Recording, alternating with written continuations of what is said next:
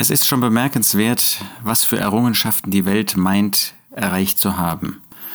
Die Geburtenrate bei Jugendlichen sinkt. Seit der Jahrtausendwende sinkt anscheinend die Zahl der Geburten, bei denen die Mütter noch Teenager sind. In dem Alter von 15 bis 19 Jahren werden offensichtlich immer weniger Mädchen Mütter. Das wurde vor einiger Zeit in Verbindung mit dem Weltmädchentag deutlich gemacht.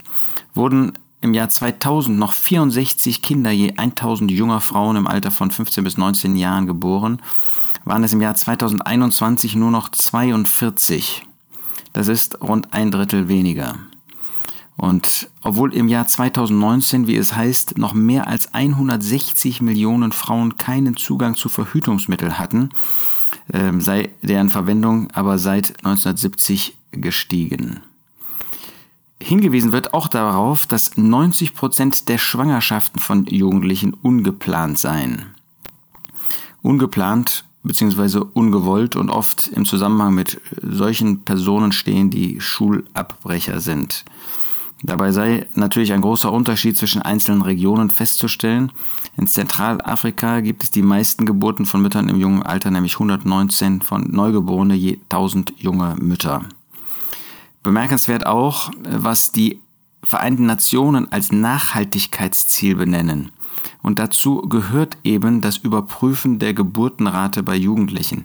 Also wenn man nachhaltig sein möchte, dann muss die Geburtenrate von Jugendlichen zurückgehen. Da muss nicht Nachhaltigkeit ist nicht, wenn eine Ehe länger dauert, wenn Menschen länger zusammenbleiben, ähm, wenn Menschen ähm, wirklich bereit sind, eine Familie zu gründen, sondern nachhaltig ist, wenn diese Geburtenzahlen runtergehen. Äh, dabei ist bemerkenswert auch dieser Hinweis, den ich schon gegeben habe, dass 90 Prozent äh, der Geburten, der Schwangerschaften ungeplant und ungewollt sind. Und genau das zeigt das Problem, mit dem wir es zu tun haben. Gott hat ja, als er den Menschen geschaffen hat, in 1. Mose 1, Vers 27 sagen lassen oder gesagt, Gott schuf den Menschen in seinem Bild, im Bild Gottes schuf er ihn, Mann und Frau schuf er sie. Und Gott segnete sie und Gott sprach zu ihnen, seid fruchtbar und mehrt euch und füllt die Erde und macht sie euch untertan.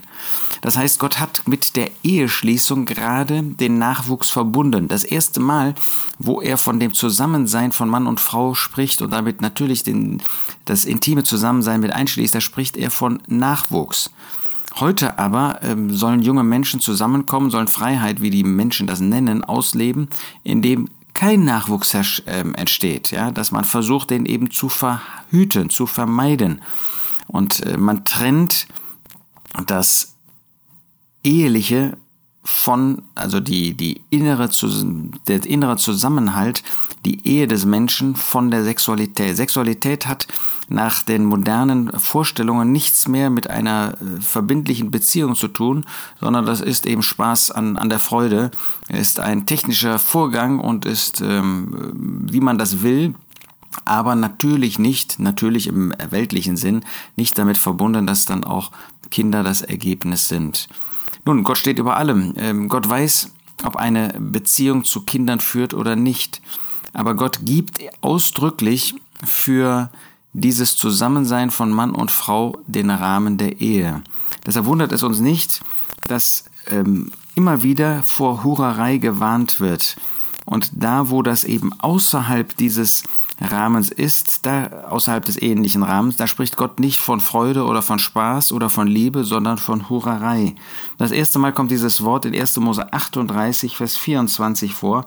Das ist die Situation, wo Judah mit seiner Schwiegertochter Tamar, ohne dass er wusste, dass es seine Schwiegertochter war, ähm, intim zusammen gewesen ist. Ähm, und da heißt es in 1. Mose 38, Vers 24, es geschah nach etwa drei Monaten, da wurde Judah berichtet und gesagt, Tama, deine Schwiegertochter, hat gehurt, sie war eben nicht mehr verheiratet, ihr Mann war ja gestorben, und siehe, sie ist auch schwanger von Hurerei. So wurde das damals genannt. Heute spricht man davon nicht mehr. Heute ist ja alles legitim, ähm, was, was Freude macht, was Spaß macht. Und man will sich nicht mehr orientieren an den biblischen Rahmenbedingungen, die Gott gibt, die er Gott nicht von ungefähr gibt. Alles das, was Gott anordnet, was, was Gott als Gebot nennt, das ist zum Segen des Menschen. Wenn wir Liebe Ich meine, sexuelle Liebe, das ist ja keine Liebe. Wenn wir den sexuell, das sexuelle Miteinander von einer Liebesbeziehung, die nach Gottes Wort eine Ehe ausmacht und in eine Ehe gehört und nur in eine Ehe. Wenn man das voneinander trennt, dann kommt man natürlich zu solchen sogenannten Nachhaltigkeitszielen. Dann kommt man zu ähm, der Fragestellung, wie kann man verhindern, dass junge Menschen, die eben ab dem Alter von 14 Jahren oder was ähm, äh, sexuell miteinander verkehren, wie man vermeiden kann, dass sie ähm, schwanger werden, die jungen Mädchen. Aber dieses Problem hätten wir nicht, wenn wir nachhaltig im Sinne der Schrift handeln und denken würden, dass eine solche sexuelle Beziehung nur in die Ehe gehört und dass ein heute jedenfalls 14-jähriger Mensch nicht in der Lage ist, eine solche Ehe auch ähm, zu bestreiten, eine solche Ehe einzugehen. Aber so weit will der Mensch eben nicht mehr denken. Er möchte unter der Anleitung des Feindes, unter der Anleitung Satans, möchte er die das Liebe nennen, was erstmal nur ein sexueller Verkehr ist dass er in der Ehe, das intime Zusammensein in der Ehe etwas Schönes ist, was auch ein Geschenk Gottes ist, das wird gerade dadurch zerstört, dass die Menschen es separieren, isolieren von der Ehe und sagen, nein, nein, das hat mit der Ehe nichts zu tun, das, kann, das, ist, das ist der Ausdruck von Liebe. Aber wenn das, was Gott Hurerei nennt, von den Menschen Liebe genannt wird, dann kann etwas nicht stimmen, dann ist etwas faul, dann ist etwas böse. Und deshalb dürfen wir in unseren Herzen nicht zulassen, auch in unseren Familien. Wir müssen das unseren Kindern deutlich machen und beibringen, dass ähm, der sexuelle, das sexuelle Miteinander außerhalb der Ehe, dass es böse ist, dass es Sünde ist und dass es verheerend ist, dass es die Beziehung zerstört. Wir finden später bei einem Sohn von David, äh, Amnon, dass er seine Halbschwester begehrte und dass er eben außerhalb der Ehe äh, mit ihr zusammen war, ja, sie sogar vergewaltigte. Und in dem Augenblick, wo er das getan hat, da äh, hasste er sogar seine Schwester. Das, was vorher angeblich brennende Liebe war, schlug dann um in Hass. Wie viele junge Beziehungen gehen immer wieder auseinander? Wie viele Geschlechtsverkehrspartner haben junge Menschen, bevor sie eine Ehe eingehen? Und damit töten sie letztlich, zerstören sie letztlich das, was eine Beziehung im Kern ausmacht und das, was Gott uns Menschen zum Segen gegeben hat. Wir wollen hier klar Position ähm, ha halten. Wir wollen ähm, wirklich ähm, klar nach Gottes Wort denken, handeln und sprechen.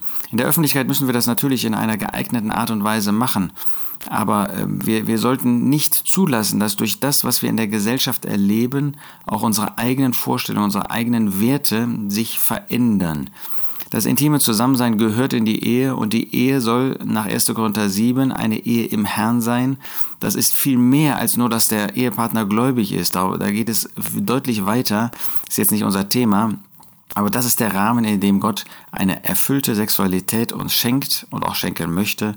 Und das ist wirklich nachhaltig, wenn wir das unter Gottes Hand, unter Gottes Segen tun und dann auch bei unserem Ehepartner bleiben ob es gute Zeiten sind oder ob es schwierige Zeiten sind.